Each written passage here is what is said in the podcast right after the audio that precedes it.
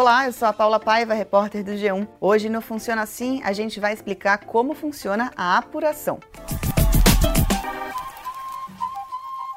Você sabe como funciona a apuração dos votos desde o momento em que você digita o número do seu candidato até sair o resultado da eleição? Eu vou explicar.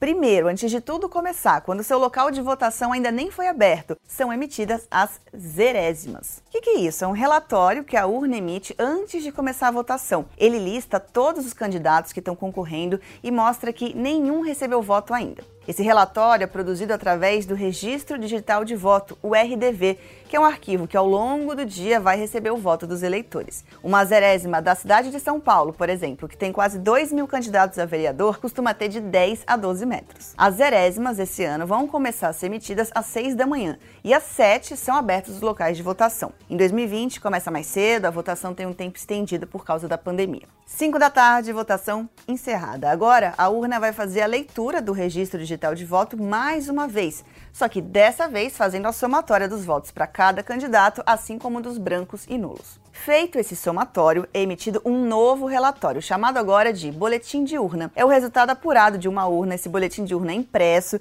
e também são gravados os arquivos digitais num pendrive. E por que são passados por um pendrive?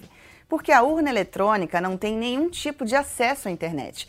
Nessa época costumam aparecer algumas fake news de hackers que teriam invadido urnas. Isso não tem como acontecer porque as urnas não têm rede de internet. O processo todo tem vários mecanismos de segurança. Esse arquivo digital, que é colocado num pendrive, por exemplo, tem uma assinatura digital. Cada arquivo tem uma assinatura dessas e qualquer tentativa de manipulação do que foi gravado naquela mídia vai ser prontamente identificado com a verificação dessa assinatura digital. Então, esse pendrive, com a soma dos votos de uma urna, é levado para um computador, aí sim com acesso a uma rede privativa do Tribunal Superior Eleitoral. Esse computador estará em um dos pontos chamados pontos de transmissão, que vai transmitir os dados para o TSE. Esse ponto pode ser o próprio colégio eleitoral, um cartório eleitoral ou a sede do Tribunal Regional Eleitoral daquele estado.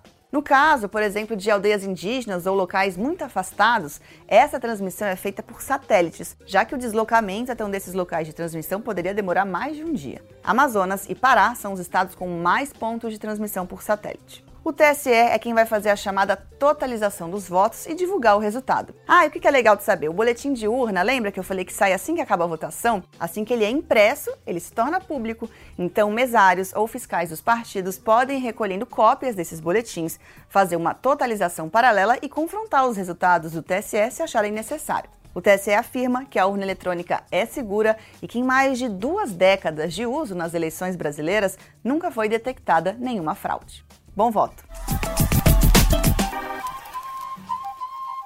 Em 2020, o Funciona Assim do G1 ajuda você a entender as regras para as eleições municipais. Para ficar informado, é só assinar esse e os outros podcasts do G1.